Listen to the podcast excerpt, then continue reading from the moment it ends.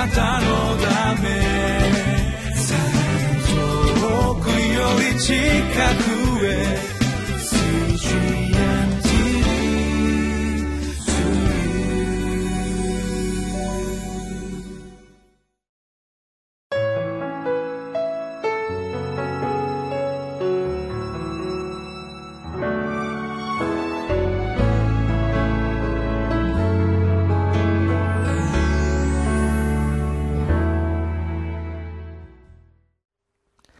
皆さんご機嫌いかがでしょうか？5月24日火曜日のリビングライフです。昨日の箇所におきましてこの神様のイスラエルに対するこの裁きの記事が描かれていました。そしてその裁きに対してのこの悔い改めについて神様はために語られましたけれども今日のテキストはですね神様の救いの宣告に対しまして民に対して悔い改めを促しそして正しく生きるようにとの神様の言葉がここには記されています。裁くのも神様でありますけれどもしかし私たちを救ってくださるのもまた神様の御業であります。今日も私たちは宮廷を通して神様の御声をしっかりと受け止めさせていただきながらこの神様の御胸を行っていくことができますように心から願います。テキストはゼカリア書の8章1節から23節。タイトルは「ご自分の民を救われる神だけを仰ぎ見ましょう」です。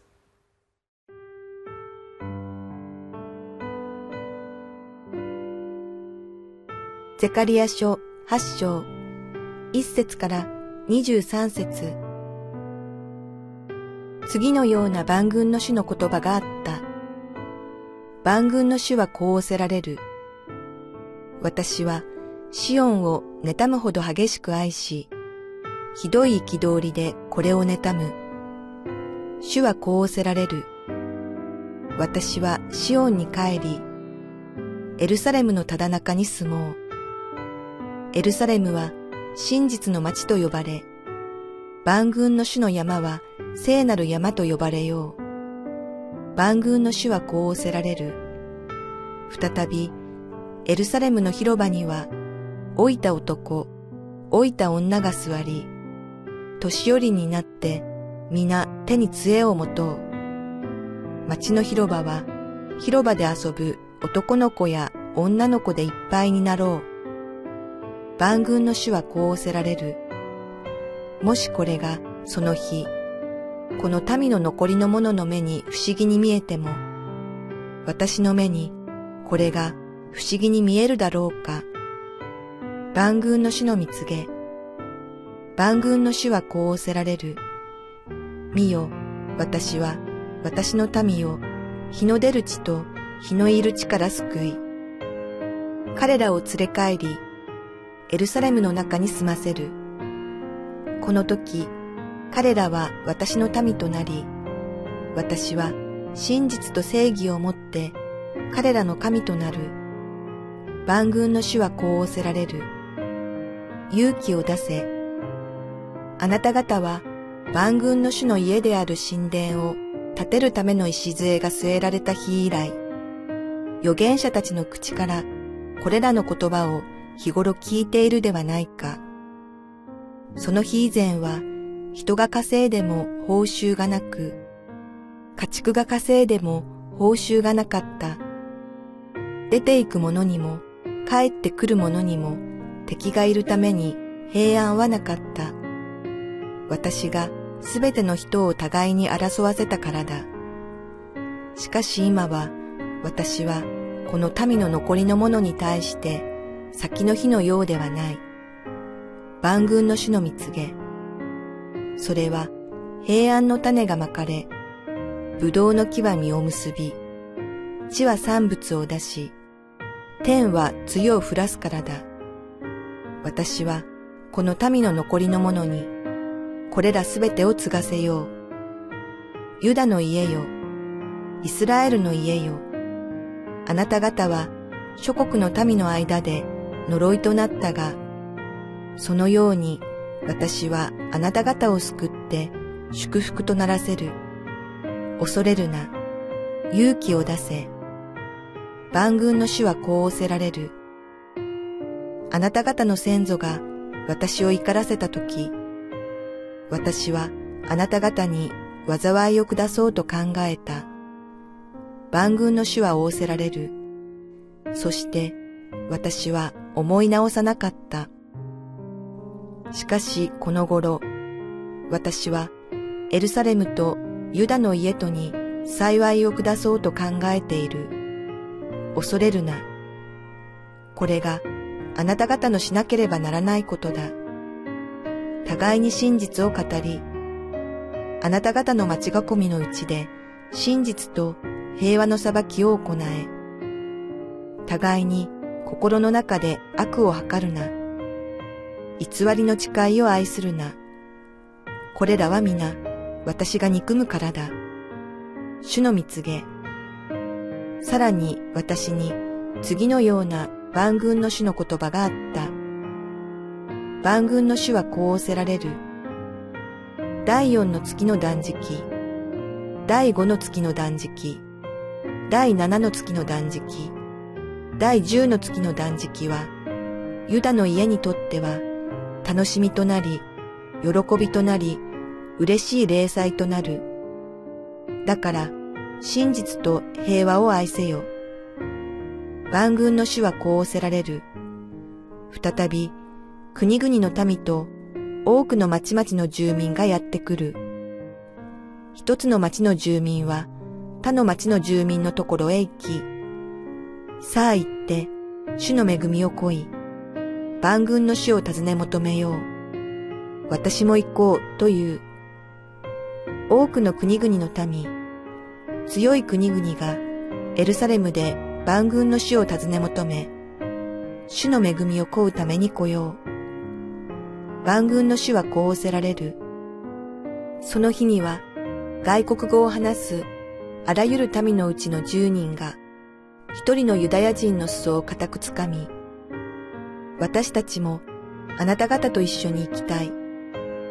神があなた方と共におられると聞いたからだという。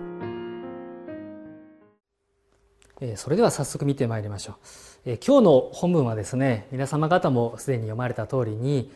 もう解説は必要ではないんじゃないかなというふうに思うぐらいですね、本当にただ読むだけで神様の慰めにあふれ愛に満ちたものではないでしょうか私たちに勇気を与えてくれるものではないでしょうか。確かに民の罪というのは深刻で神様を何度も何度も悲しませ失望させてきました。しかしそれにもかかわらず神様の愛はその民の罪を覆い本当に大きく深く広い愛で包んでくださることがわかります。2節に私はシオンを妬むほど激しく愛し、ひどい憤りでこれを妬むという表現がございます。これは一章の14節でも出てきた表現でありますけれども、神様はこの民に対して怒られるわけでありますけれども、そのしかしその怒りというのは、愛してるからこそ神様は民に対して怒りを発せられるわけでありますよね。この民が民のことを愛してるから民が成長してほしいから神様のもとに立ち返ってほしいからこそ神様は時に怒りを表しそれこそ妬むようにしてまでも民のことをに関心を持ってくださるお方なのだということであります。そして私たちがその神様の方向を向かないならば神様は妬むほどの激しい愛を持って民に対して望んでくださるお方です。3節に主はこのように語っておられます。私はシオンに帰りエルサレムのただ中に住もう。エルサレムは真実の町と呼ばれ万軍の主の山は聖なる山と呼ばれようとこのようにありますけれども再びシオンに主は帰られてエルサレムのただ中に住んでくださり。そしてその結果としてもたらされるのが4節5節の御言葉です。番組の主はこうおせられる。再びエルサレムの広場には老いた男老いた女が座り年寄りになって皆手に杖を持とう。町の広場は広場で遊ぶ男の子や女の子でいっぱいになろうとこのように記されています。何ともこの平和で安全でほのぼのとした様子が描かれていますよね。もちろんこの平和というのは最終的にはですね千年王国において実現されるものではあると思いますけれどもしかしこれは今の私たちの教会においても実現されるべき神様の胸ではないのでしょうか。幼い子供からおじいちゃんおばあちゃんに至るまでありとあらゆる世代が共に集って神様を賛美し礼拝をする。本当にそれは美しい麗しい姿天国のような姿ではないでしょうか。災害とか戦争とか私たちの生きている世界には悲しいことがたくさんありますけれどもしかしそのような危機的な状況の中で真っ先に犠牲になるのは弱い立場の人々お年寄りとかこの小さなお友達ではないかと思うんですね。でも神様の臨在が望まれる場所であるとするならばそのような場であるならば皆が安心して神様の平和を味わうことができる神様のシャロームを味わうことができるのであります。とてもそんな状態を当時のユダヤ人たちはこのイメージすることができませんでした。この6節には私この民の残りの者の目には不思議に見える光景だということが言っておりますけれども確かに民の目には不思議に見えてもしかし神様の目には不思議でも何でもないそれは当たり前のことなんだと聖書はそのように語ります。皆さんの今置かれている状況の中で例えば家庭が本当に崩壊していてバラバラで苦しんでいる方々もおられると思います。人の目にはどうにもならないような絶望的な状況に見えることがあったとしてもしかしどうか希望を持っていただきたいと思います。神様は人の目には不思議に見えたとしても夢物語に見えたとしてもしかし神様の目にはそうではないのだということをぜひ覚えていただき信じて祈っていただきたいと思うのです。次に7節から15節の部分をですね共に見てまいりましょう。この今や民にとって失望の原因となっているものはもはやなくなっています。そして13節にありますようにユダの家をイスラエルの家をあなた方は諸国の民の間で呪いとなったがそのように私はあなた方を救って祝福とならせる恐れるな勇気を出せと神様はこのように語られます、えー、このかつてあなた方は諸国の、えー、民の呪いのような存在であった。しかしこれからは神様があなた方を救って呪いではなくてむしろ祝福のもといとあなた方はされるのだと神様は語られます。14節で万軍の主はこう仰せられるあなた方の先祖が私を怒らせた時私はあなた方に災いを下そうと考えた。万軍の主は仰せられる。そして私は思い直さない。確かにかつてはですねあなた方の先祖が犯したその罪によって私は確固たる神様は確固たる決意を持って裁きを下そうと考えました。その決意は揺らぐものではありませんでした。しかし今やさらにもっと強い決意を持ってですね神様は民に対して幸いを下そうと考えている。15節に対して15節にそのように描かれています。しかしこの頃私はエルサレムとユダの家とに幸いを下そうと考えている。恐れるなと神様は語ってくださるのです。かつてイスラエルは諸国の民から呪われて軽蔑されるような存在でありました。しかしながら20節から23節にもあります通り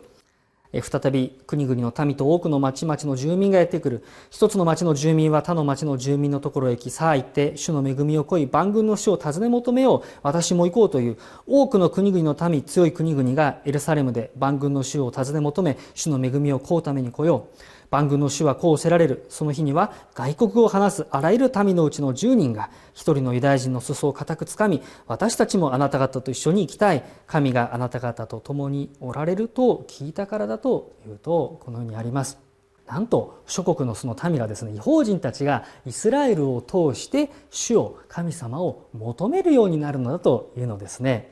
このイスラエルがこの自分たちだけじゃなくてこの周りの諸国にとっても祝福の管となるのだ。本当に素晴らしい回復の宮座であります。この創世紀の12章で神様アブラハムに対して言われた言葉が思い出されます。地上のすべての民族はあなたによって祝福される。まさにそのことが実現するわけですよね。またローマ書の11章12節にももし彼らの違反が世界の富となり彼らの失敗が違法人の富となるのなら彼らの完成はそれ以上のどんなにか素晴らしいものをもたらすことでしょうと書いてあります。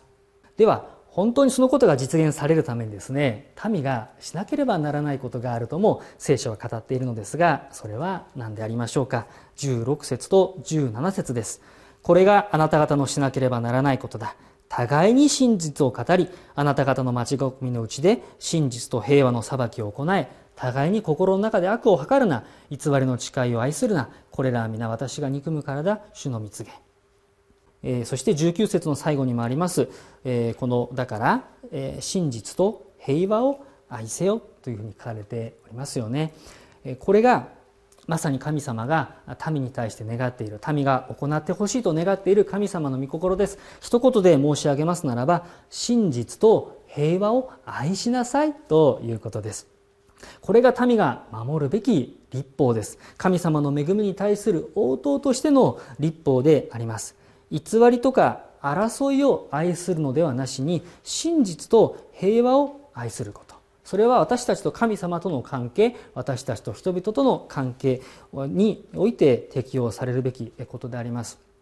もしそのことができなくなったとしたらですねどんなに仲の良い状態であったとしても壊れてしまいますよね、えー、例えば仲の良い夫婦がいたとしてどんなに仲が良くて愛し合っていたとしてもこの他人が羨むほどの間柄であったとしてもですよ。しかしもしその夫婦の間に偽りが入ったり騙し騙し合いが入ったり悪い計画が入ってしまうとするならばどうでしょうか？たとえどんなに仲が良かった夫婦であったとしても危機的な状況に陥ってしまうのではないでしょうか？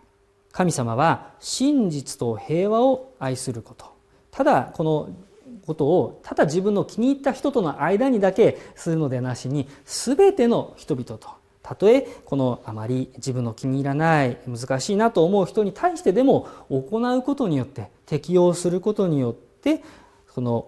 私たちとその周りの人々の間に平和が実現されていく。私たちが祝福のもといとして私たちを通じてですねそれこそ私たちがあまり関わりたくないな私たちから見てちょっと遠くに置いておきたいなというような思う人であったとしてもその人がですね私たちのところに近づいてきて私はあなたが信じている神様を信じたいです。私も、えー、あなたが信じているその神様の恵みに預かりたいです。あなたと一緒に礼拝をしたいですと言ってくださるようなですね。そのような素晴らしい回復の技が起こるのだ奇跡が起こるのだと聖書は語っています。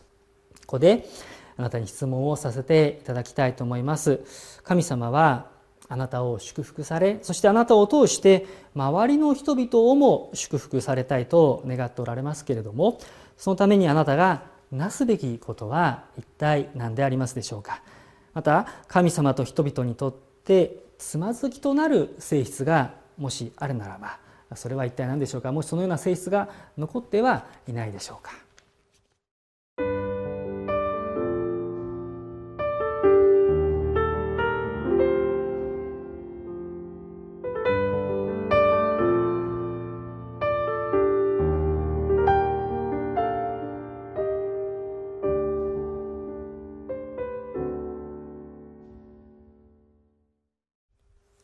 それでは御言葉に応答してお祈りをいたしましょう。お祈りいたします。これがあなた方のしなければならないことだ。互いに真実を語りあなた方の待ち囲みのうちで真実と平和の裁きを行い神様感謝いたします。今日も私たちに御言葉を通して豊かに語ってくださいましたから感謝いたします。罪人の頭である私たちをあなたは許し清め豊かに祝福してくださってそれこそ私たちだけではなく祝福のもといとして私たちの周りをもあなたは回復させようとしておってくださいますから心から感謝いたします。あなたによって語られましたこの御言葉真実と平和を愛しなさい。そのような裁きを行いなさい。と主は語られます。どうぞ神様この御言葉に私たちもしっかりと聞き従うことができますように。神様に仕え人々に仕え神様あなたの豊かな祝福の通りを聞くだとして私たちを尊くお持ちくださいますようにお願いをいたします。イエス様の名前でお祈りいたします。アメン。